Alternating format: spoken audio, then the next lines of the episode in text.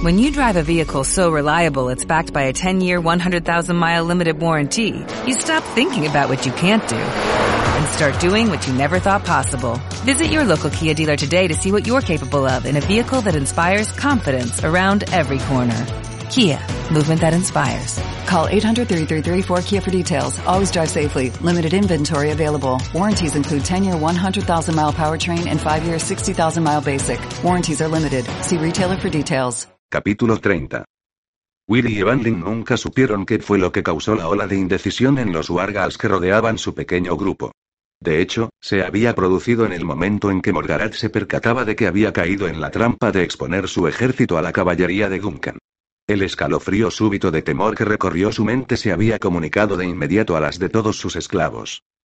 Los dos cautivos y los cuatro Scandians notaron la inquietud repentina y las dudas en la veintena de guerreros Wargal que se habían quedado con ellos de guardia. Erak miró con rapidez a sus hombres con la sensación de tener una oportunidad. Ese momento, no les habían desarmado. Las probabilidades de 4 contra 20 eran demasiado escasas incluso para unos Scandians, y a los Wargal se les había dicho que los retuviesen, no que les quitasen las armas. Está pasando algo más cuyo el Harle Scandian. Preparaos. Todos. Con mucha discreción, el grupo se aseguró de que sus armas quedasen libres y en guardia para la acción. Entonces, el momento de indecisión se convirtió en un temor palpable, auténtico, entre los Wargals.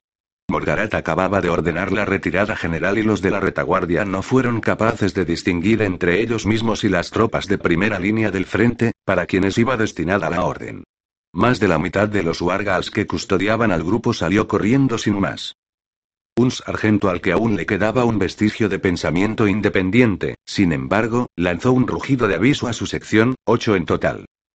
Mientras sus compañeros se empujaban y se peleaban por abrirse camino hacia el acceso abarrotado al paso de los tres escalones, los ocho soldados restantes mantuvieron su posición.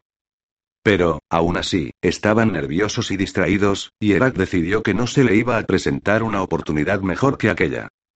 Ahora, muchachos.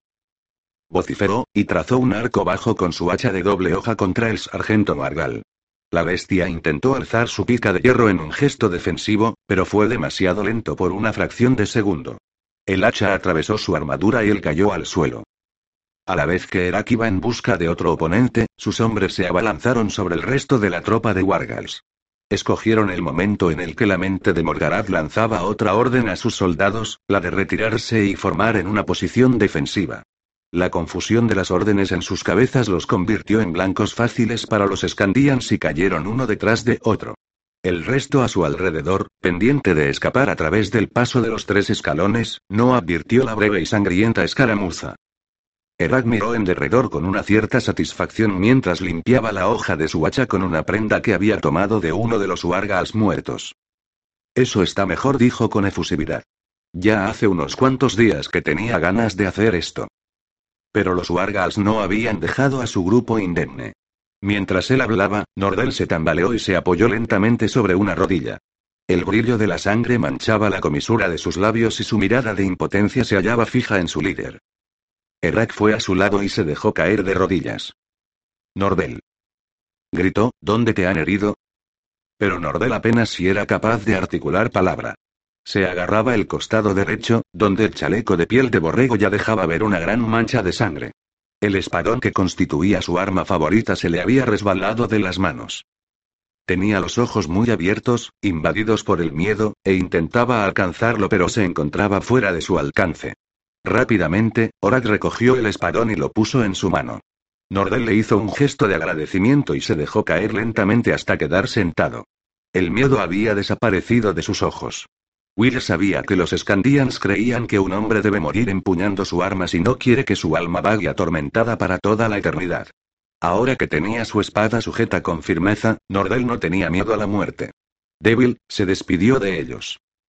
Marchaos dijo recobrando por fin la voz. Para mí, se acabó, marchaos hacia los barcos. Erak hizo un gesto afirmativo rápido. Tiene razón, dijo mientras se levantaba del suelo junto a su amigo. No podemos hacer nada por él. Los demás asintieron y Erak agarró primero a Willy y después a Evanlin y de un empujón los puso a caminar delante de él. Vamos, los dos dijo con brusquedad, a menos que queráis quedaros aquí hasta que vuelva Morgarat. Y muy juntos, moviéndose en un grupo compacto, los cinco se abrieron paso a empujones a través del remolino multitudinario de Wargals que intentaba desplazarse en sentido contrario. Morgarat sintió en la cara el escozor causado por el impacto del pesado guante de cuero. Furioso, se volvió para mirar fijamente al retador que le había estropeado el plan. Entonces permitió de nuevo que esa sutil sonrisa suya volviera a recorrerle el rostro. Vio que el aspirante a contendiente no era más que un crío. Grandullón, cierto es, y musculoso, pero aquel tierno rostro bajo el sencillo casquete cónico no podía tener más de 16 años. Antes de que los perplejos miembros del Consejo Real pudieran reaccionar, respondió con prontitud. Acepto el desafío. Se adelantó un segundo al furioso grito de Duncan. No. Lo prohíbo. Exclamó, y consciente de que era demasiado tarde, apeló a Morgarat. Por lo que más quieras, Morgarat, es solo un muchacho, ya lo ves. Un aprendiz. No puedes aceptar su desafío. Muy al contrario, replicó Morgarat. Como acabo de señalar, tengo tal derecho y, como bien sabes, una vez que un desafío se lanza y se acepta, no cabe la retirada. Y se hallaba en lo cierto, por supuesto. Las estrictas reglas de la caballería, a las cuales todos ellos habían jurado solemnemente someterse, decretaban justo eso. Morgarat sonreía en ese instante al muchacho que se encontraba junto a él. Lo haría trizas, y la rápida muerte del crío serviría para enfurecer aún más a Alt. Este, mientras tanto, observaba al señor de las montañas de la lluvia y la noche con los ojos entornados. Morgarat, considérate hombre muerto. Masculló. Alt sintió una mano firme en su brazo y se volvió para encontrarse con la adusta mirada de Sir David. El maestro de combate había desenvainado la espada y la hacía descansar sobre su hombro derecho. El muchacho tendrá que aprovechar sus oportunidades, Alt le dijo. ¿Sus oportunidades? No tiene ninguna. Respondió Alt. Sir David reconoció el hecho con tristeza. Sea como sea, no puedes interferir en este combate. Te detendré en el momento en que siquiera piense que vas a intentarlo. No me obligues a hacerlo. Hace mucho tiempo que somos amigos. Sostuvo la furiosa mirada de Al durante unos segundos y después el montaraz accedió con amargura. Sabía que el caballero no le estaba engañando. La ética de la caballería lo era todo para él. La acción que se desarrollaba en segundo plano no había pasado desapercibida para Morgarat. Confiaba en que, en el preciso momento en que cayese el chico, Alt aceptaría su desafío original, con órdenes o sin órdenes del rey. Y entonces, al menos, Morgarat conocería la satisfacción de matar a su viejo y odiado enemigo antes de que todo su mundo se viniese abajo. A continuación se volvió hacia Horace. ¿Qué armas, chico? Le dijo en un tono insultante, ¿cómo prefieres luchar? El rostro de Horace estaba lívido y tenso por el miedo. Por un instante, la voz se le quedó atrapada en la garganta. No estaba seguro de qué se le había metido en la cabeza cuando salió al galope y lanzó el desafío. Sin duda, no era algo que hubiese planeado. La ira parecía haberse adueñado de él y de pronto se encontraba allí, delante de todo el ejército y lanzándole el guante a la sorprendida cara de Morgarat. Pensó entonces en la amenaza de este hacia Willy y en cómo se había visto él obligado a abandonar a su amigo en el puente, y entonces consiguió por fin hablar. Tal como estamos, dijo. Ambos llevaban espadas.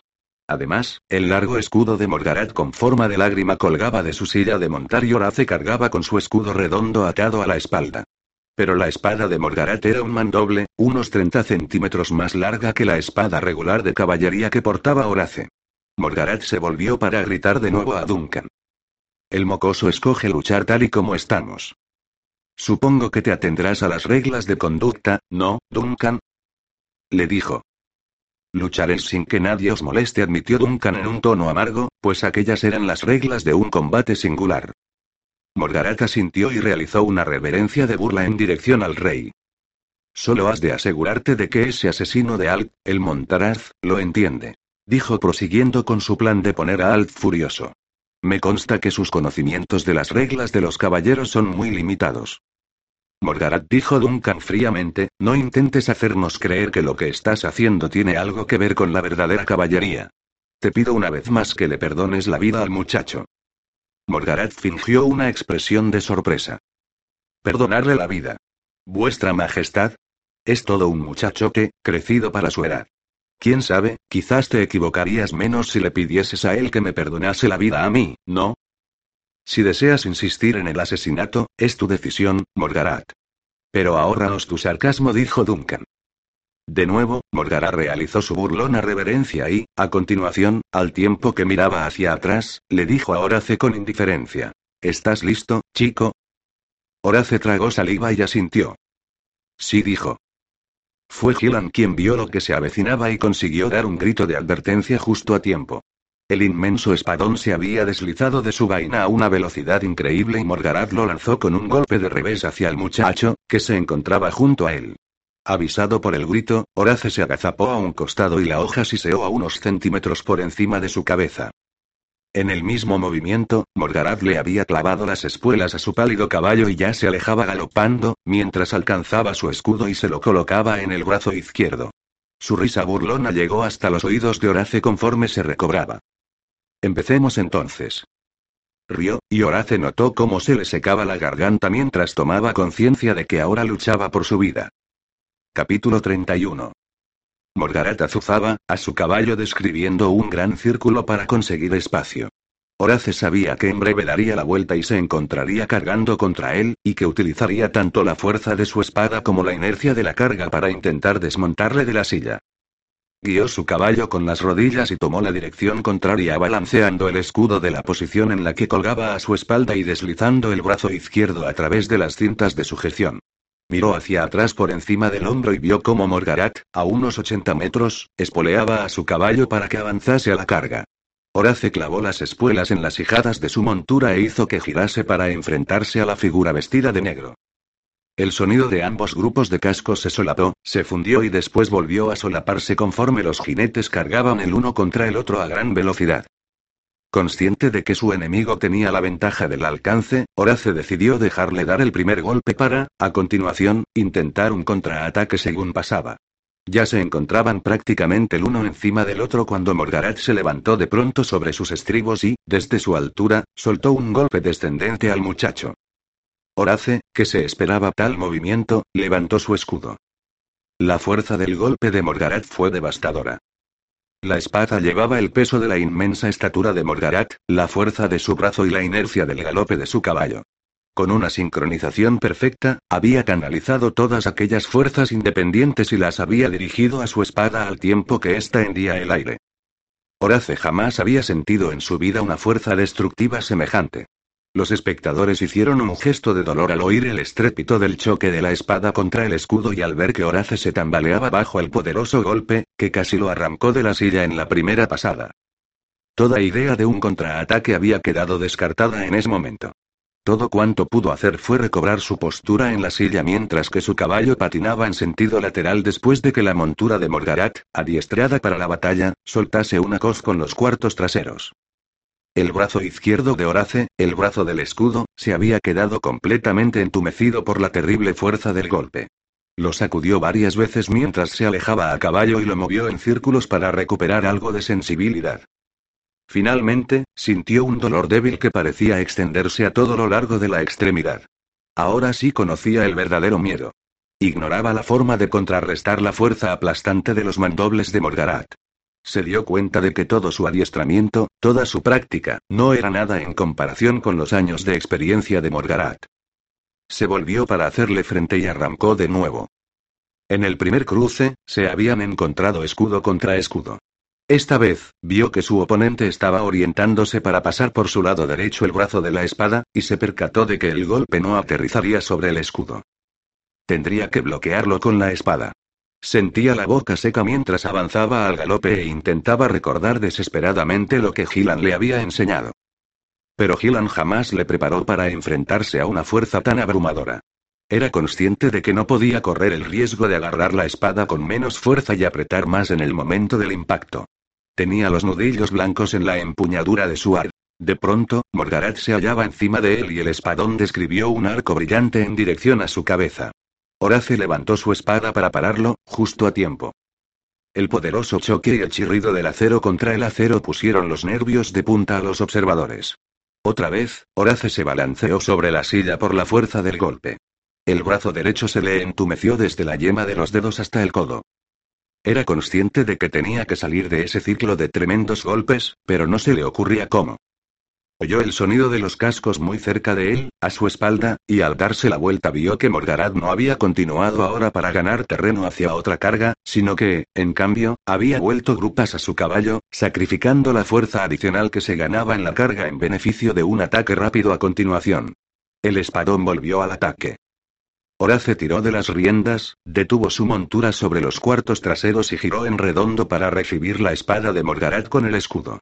La fuerza que llevaba en esta ocasión era algo menos devastadora, pero no mucho. Horace lanzó su espada un par de veces al señor de los Wargals, un golpe directo y un revés.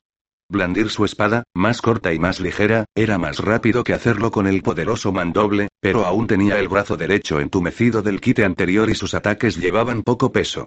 El escudo de Morgarath los desvió con facilidad, casi con desprecio, y volvió a atacar a Horace con otro descendente por encima de la cabeza, levantado sobre los estribos para descargarlo con más potencia. Una vez más, el escudo de Horace recibió la fuerza del golpe de la espada. Aquel trozo redondo de acero estaba casi doblado por la mitad por el efecto de los dos terribles golpes que había recibido. Más de lo mismo y quedaría prácticamente inservible, pensó. Aún sobre la silla de duras penas, espoleó a su caballo para alejarse de Morgarat. Su respiración era rápida y profunda y el sudor le cubría la cara. Sabía que el sudor lo causaban tanto el miedo como el esfuerzo. Sacudió la cabeza con desesperación para despejarse la vista. Morgarat cabalgaba de nuevo hacia él, Horace tiró de la brida de su caballo hacia la izquierda, cambió de dirección en el último momento y se cruzó en el camino de la montura de Morgarat para tratar de evitar el enorme espadón. Morgarat lo vio venir y varió a un golpe de revés que aterrizó contra el borde del escudo de Horace. El mandoble mordió bien profundo el acero del escudo y se quedó encajado. Horace aprovechó el momento, se levantó en los estribos y descargó un descendente sobre Morgarat. El escudo negro se alzó una fracción de segundo tarde y el golpe de Horace rebotó en el yelmo negro. Sintió el impacto en todo el brazo, pero esta vez le gustó el temblor. Lanzó otro golpe mientras Morgarat tiraba una y otra vez para liberar su espada. Morgarat recibió este ataque con el escudo, pero, por vez primera, Horace consiguió cargar su golpe con algo de autoridad, y el señor de las montañas de la lluvia y la noche soltó un gruñido al balancearse sobre la silla. El escudo bajó apenas unos centímetros. En ese momento, Horace aprovechó la hoja más corta de su espada para arremeter por el hueco que se había abierto entre el escudo y el cuerpo y dirigió la punta a las costillas de Morgarat. Por un instante, los espectadores sintieron un fugaz rayo de esperanza, pero la armadura negra aguantó la estocada, que había partido desde una posición demasiado próxima y llevaba poca fuerza. Sin embargo, hirió a Morgarat, le rompió una costilla bajo la cota de malla, y este maldijo por el dolor y sacudió su espada otra vez. Y entonces, el desastre. Debilitado por los aplastantes golpes que Morgarat había asestado sobre él, el escudo cedió sin más. El tremendo espadón quedó por fin libre y, al hacerlo, rajó las tiras de cuero que sujetaban el escudo al brazo de Horace. El acero abollado y maltrecho salió volando y dando vueltas por el aire. Ora volvió a tambalearse sobre la silla, tratando a toda costa mantener el equilibrio. Morgarat, que estaba demasiado cerca para desplegar el brazo y utilizar el filo de la espada, estampó la empuñadura del mandoble en el lateral del casquete del muchacho y los espectadores exclamaron consternados al caer Horace del caballo. Se le quedó enganchado el pie en el estribo, y el caballo aterrorizado, le arrastró al galope unos 20 metros. Por extraño que parezca, este hecho probablemente le salvó la vida pues le llevó fuera del alcance del mortífero espadón. Consiguió por fin liberar el pie de una patada y rodó por el suelo con la espada aún sujeta en la mano derecha. Tambaleándose, logró ponerse en pie, con los ojos llenos de sudor y polvo. Entrevió la figura de Morgarat que volvía a la carga contra él. Asió su espada con las dos manos y bloqueó el tajo inferior del mandoble, pero la fuerza que llevaba le hizo caer de rodillas. El vuelo de uno de los cascos traseros del caballo le impactó en las costillas y se fue de nuevo al suelo conforme Morgarat se alejaba al galope. Un halo de silencio se había apoderado de los asistentes. Los Wargals mostraban impasibles ante el espectáculo mientras que el ejército del reino observaba el desequilibrado combate enmudecido por el pánico. Todos sabían que el final era inevitable. Lentamente, dolorido, Horace recuperó la verticalidad una vez más. Morgarat volvió a grupas y se preparó para otra pasada. Horace observó cómo se aproximaba, consciente de que aquella contienda solo tenía un resultado posible. Una idea desesperada iba tomando cuerpo en su cabeza al tiempo que el pálido caballo atronaba en su avance hacia él, y se orientó hacia su derecha con el fin de dejar espacio a Morgarat para atacarle con la espada. Horace no tenía ni idea de si su armadura le protegería de lo que tenía en mente. Podía acabar muerto. Entonces, sin ganas, rió para sus adentros. Iba a acabar muerto de todos modos. Se puso en tensión, preparado. El caballo se encontraba casi encima de él, escorado a su derecha para permitir el ataque de Morgarat. Justo en los últimos metros, Horace se abalanzó hacia la derecha y se arrojó a propósito bajo las patas delanteras del caballo de combate. Un fuerte grito se elevó entre los asistentes cuando, por unos instantes, la escena quedó velada por un torbellino de polvo. Horace sintió el golpe de una pezuña en la espalda, entre los omoplatos, y a continuación vio un breve fogonazo rojo cuando otra le impactó en pleno casquete, le rompió la cinta que lo sujetaba y se lo arrancó de la cabeza. Después sintió más golpes de los que fue capaz de contar, y el mundo a su alrededor se transformó en un borrón de dolor, polvo y, sobre todo, ruido. El animal, que no estaba preparado para una acción suicida como aquella, intentó evitarle a la desesperada. Sus patas delanteras se cruzaron y rodó por el suelo en una maraña de patas y pezuñas. Morgarat, que consiguió soltarse de los estribos a tiempo, salió volando por encima del cuello del animal y aterrizó en el suelo. El mandoble se le cayó de las manos. Con un relincho de furia y terror, el caballo blanco se puso en pie, pateó de nuevo a la figura tendida boca abajo que había causado su revolcón y se alejó al trote. Horace gruñó de dolor e intentó incorporarse. Se arrodilló y de una forma vaga oyó los crecientes gritos de aliento del ejército que observaba. Las voces de ánimo se fueron apagando conforme la inmóvil figura de negro que se encontraba a unos metros de distancia comenzó también a moverse. Morgarat se había quedado sin aire, nada más. Inhaló de golpe una gran bocanada y se incorporó. Miró a su alrededor, divisó el espadón medio enterrado en la arena y fue a recuperarlo. A Horace se le vino el alma a los pies al ver que aquella espigada silueta negra, recortada entonces contra el sol bajo del atardecer, comenzaba a avanzar hacia él a grandes zancadas. Desesperadamente, Horace agarró su espada y se puso en pie. Morgarat había tirado su escudo negro triangular y ganaba terreno con el mandoble cogido a dos manos. Horace, con un punzante dolor en cada centímetro de su cuerpo, se mantuvo firme para hacerle frente. Otra vez se produjo aquel enervante chirrido del acero. Morgarat lanzó una lluvia de golpes, uno detrás de otro, sobre la espada del muchacho. Como pudo, el aprendiz desvió y bloqueó a diestro y siniestro. Sin embargo, con cada descarga brutal se resentía la fuerza de sus brazos. Comenzó a retroceder, pero Morgarat continuó golpeando la defensa de Horace mazazo tras mazazo. Y entonces, mientras Horace dejaba caer la punta de su espada, incapaz de hallar la fuerza para sostenerla por más tiempo, el enorme mandoble de Morgará descendió con un silbido una vez más, golpeó contra la espada y partió la hoja en dos. Retrocedió con una sonrisa de crueldad en la cara mientras Horace miraba fijamente, enmudecido, la espada rota que pendía de su mano derecha. Creo que ya casi hemos terminado, dijo Morgarat en su voz baja y uniforme. Horace aún miraba su espada inservible. De forma casi inconsciente, su mano izquierda se deslizó hacia su daga y la extrajo de la vaina. Morgará vio la jugada y se rió. No me parece que eso te vaya a servir de mucho, dijo con sorna. A continuación, de un modo pausado, levantó su espadón por detrás de la cabeza para asestar un golpe descendente final que partiese a Horace por la mitad. Fue Gillan quien se dio cuenta de lo que iba a pasar, justo un segundo antes de que sucediera. Dios mío, va, dijo lentamente, y sintió un ridículo rayo de esperanza. El mandoble inició su arco descendente, cortaba el aire, y entonces, aunando sus energías en un último esfuerzo, Horace dio un paso al frente y cruzó las dos hojas, levantadas, con la daga haciendo de soporte de la espada rota. Las hojas entrelazadas recibieron el impacto del poderoso ataque de Morgarat, pero Horace se había acercado al hombre de negro de manera que redujo la inercia del largo mandoble y la fuerza del golpe. La espada de Morgara resonó contra la cruz que formaban las dos hojas. Las rodillas flexionadas de Horace aguantaron y, durante un momento, ambos quedaron enganchados, pecho contra pecho.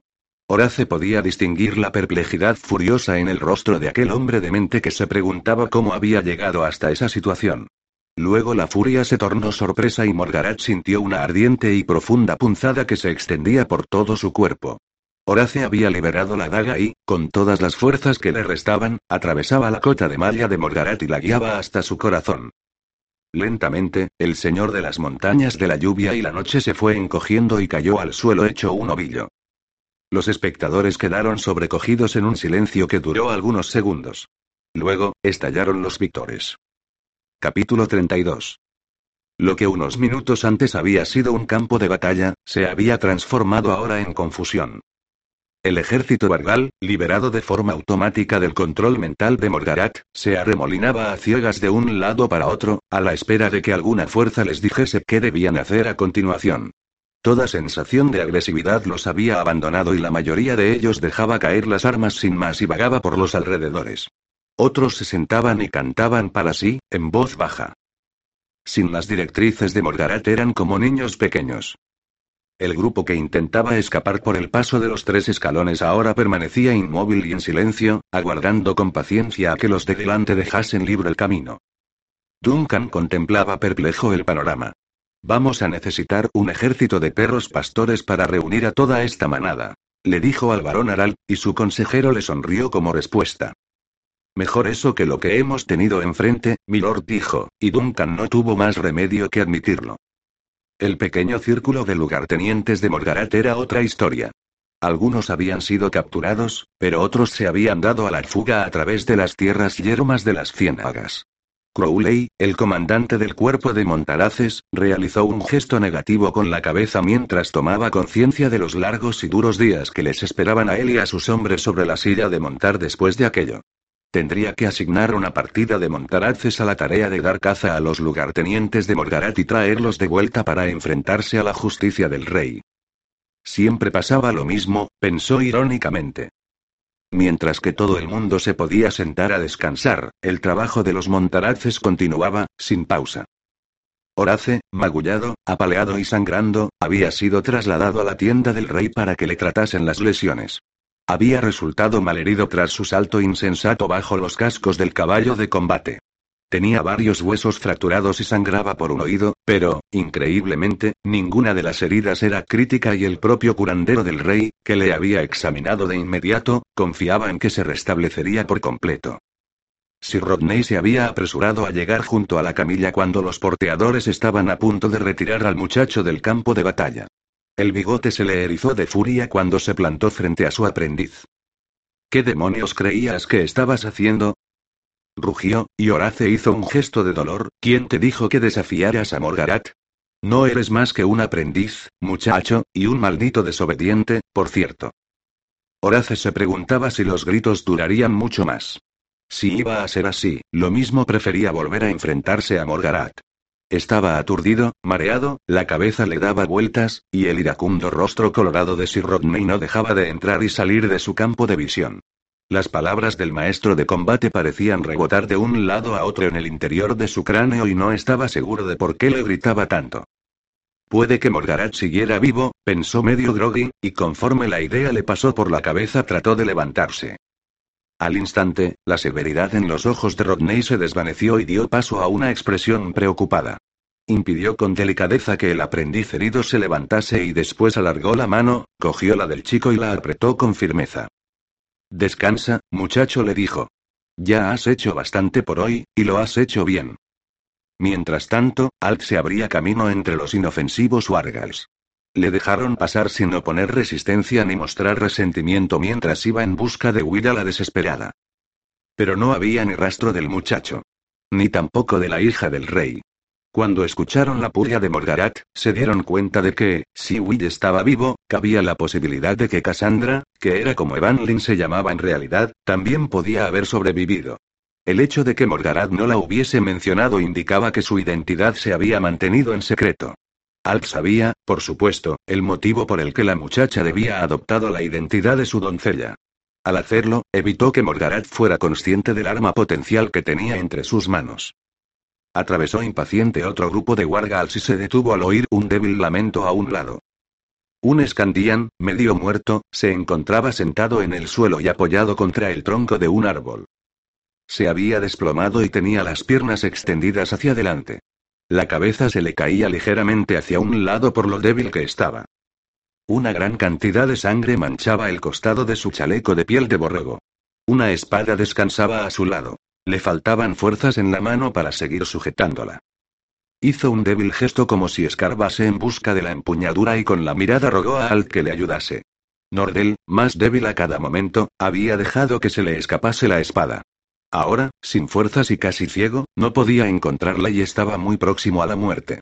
Alt se arrodilló junto a él. Era evidente que en aquel hombre no podía haber ningún peligro en potencia. Estaba demasiado mal para cualquier tipo de jugarreta. Tomó la espada, la colocó en el regazo del hombre y le situó las manos sobre la empuñadura envuelta en cuero. Gracias. Amigo. Jadeó Nordel con dificultad.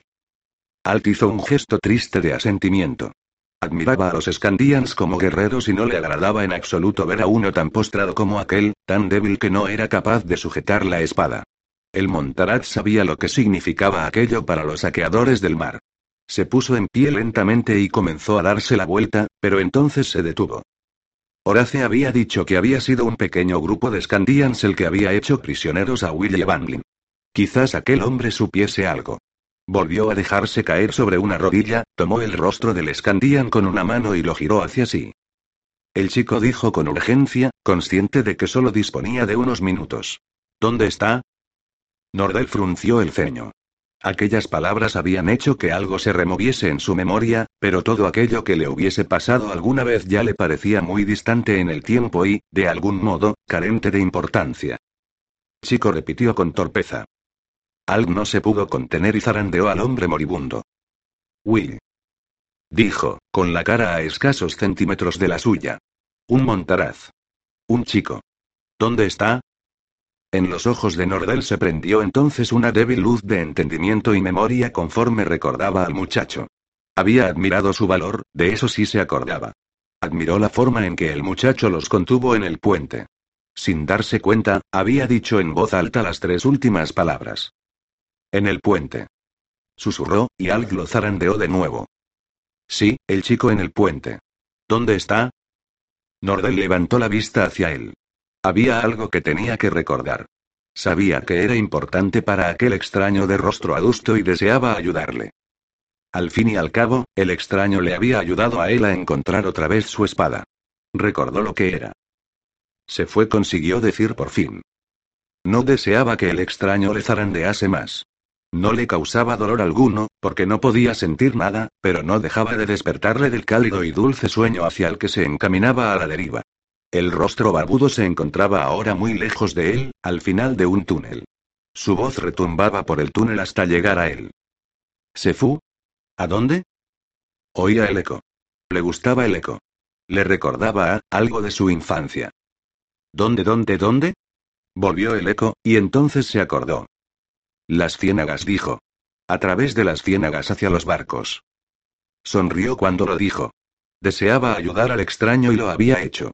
Y aquella vez, mientras la dulzura cálida se apoderaba de él, el extraño no le zarandeó. Se sintió complacido por ello. Al dejó el cuerpo de Nordel y se levantó. Gracias, amigo, le dijo sin más. Acto seguido salió corriendo hacia el lugar en el que había dejado a Abelard pastando tranquilo y saltó sobre la silla. Las ciénagas eran una maraña de hierbas altas, pantanos y serpenteantes pasillos de agua clara. Para la mayoría de la gente resultaban infranqueables. Un paso imprudente podía causar que una persona se hundiese rápidamente en las arenas movedizas que rezumaban lodo y que acechaban por todos lados.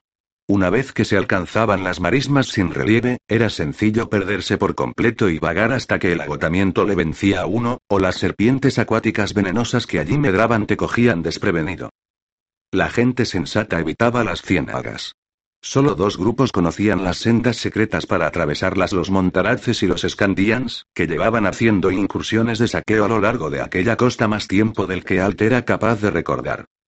Por muy firme y seguro que los caballos de los montaraces tuvieran el paso, una vez que Alt tuvo llegado a la verdadera maraña de hierbas altas y tierras pantanosas, desmontó y guió a Abelard.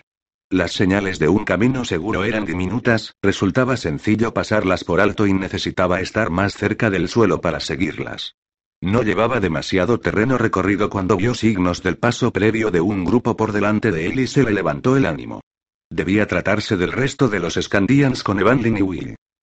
Aceleró el ritmo y muy pronto pagó las consecuencias, pues pasó por alto una señal indicadora del camino y acabó hundido hasta el pecho en una espesa poza de barro sin fondo.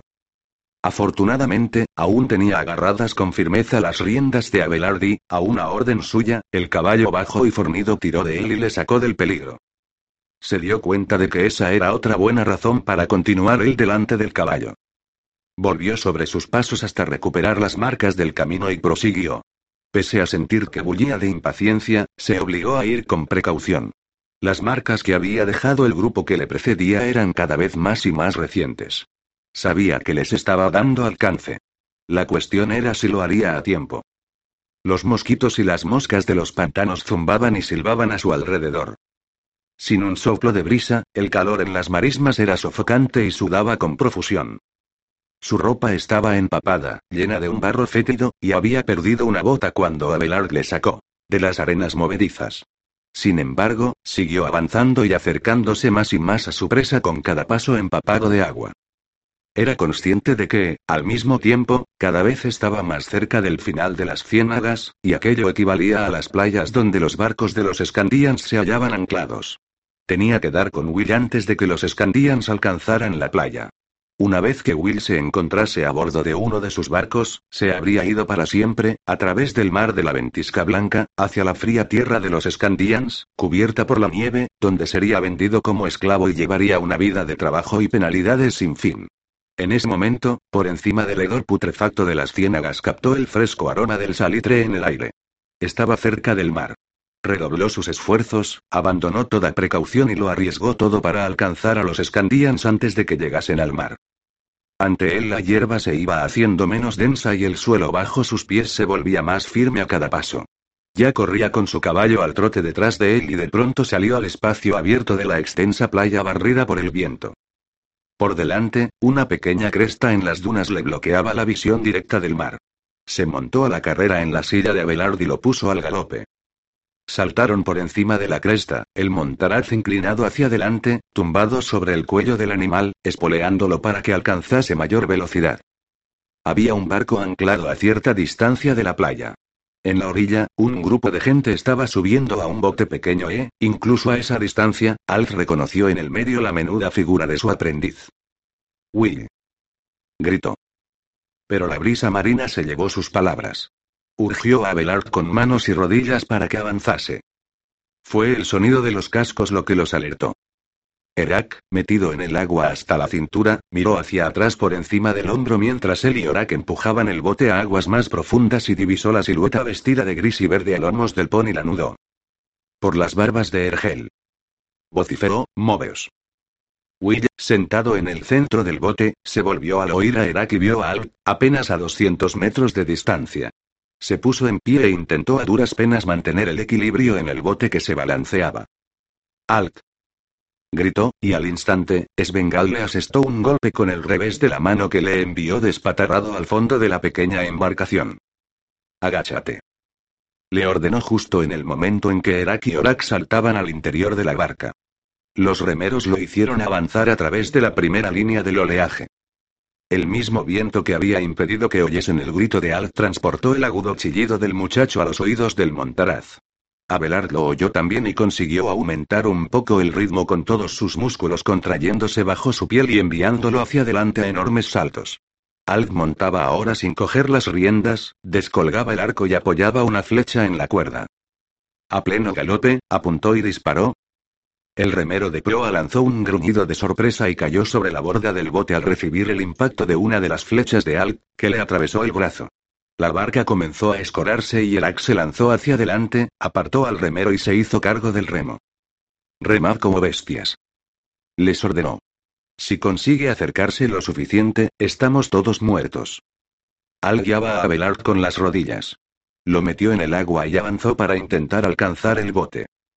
Disparó de nuevo pero la distancia era larguísima y el blanco se balanceaba y subía y bajaba sobre las olas, a lo que había que añadir que Al no podía disparar cerca del centro de la barca por miedo a herir a huido a Evanlin.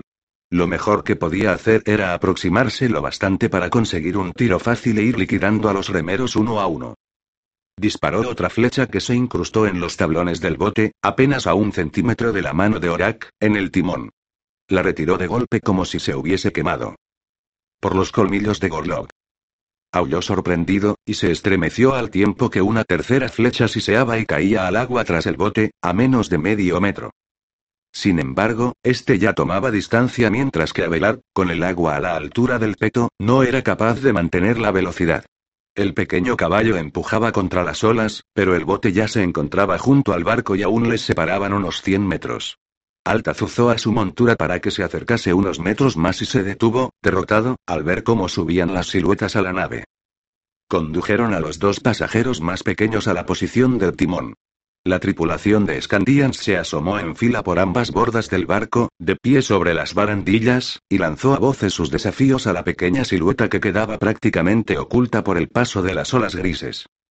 A bordo de la nave, Heracles gritó mientras buscaba cobijo tras el sólido parapeto de la borda. Agachaos, idiotas. Es un montaraz. Había visto cómo se alzaba el arco de Aldi, a continuación, cómo sus manos se movían a una velocidad de vértigo. Sus nueve flechas restantes describieron un gran arco en el aire antes de que la primera impactara. En el espacio de tiempo de dos segundos, tres de los Scandians que se hallaban sobre la borda cayeron bajo la lluvia de flechas. Dos gruñían de dolor. El tercero, inmóvil, tenía muy mal aspecto. El resto de la tripulación se lanzó sobre la cubierta mientras las flechas silbaban y se clavaban a su alrededor. Herak, con precaución, levantó la cabeza por encima del parapeto y se aseguró de que se le habían acabado las flechas. En marcha ordenó, y se puso al timón. Will, de quien se habían olvidado temporalmente, se dirigió a la borda. Solo se encontraba a un par de cientos de metros y no le veía nadie.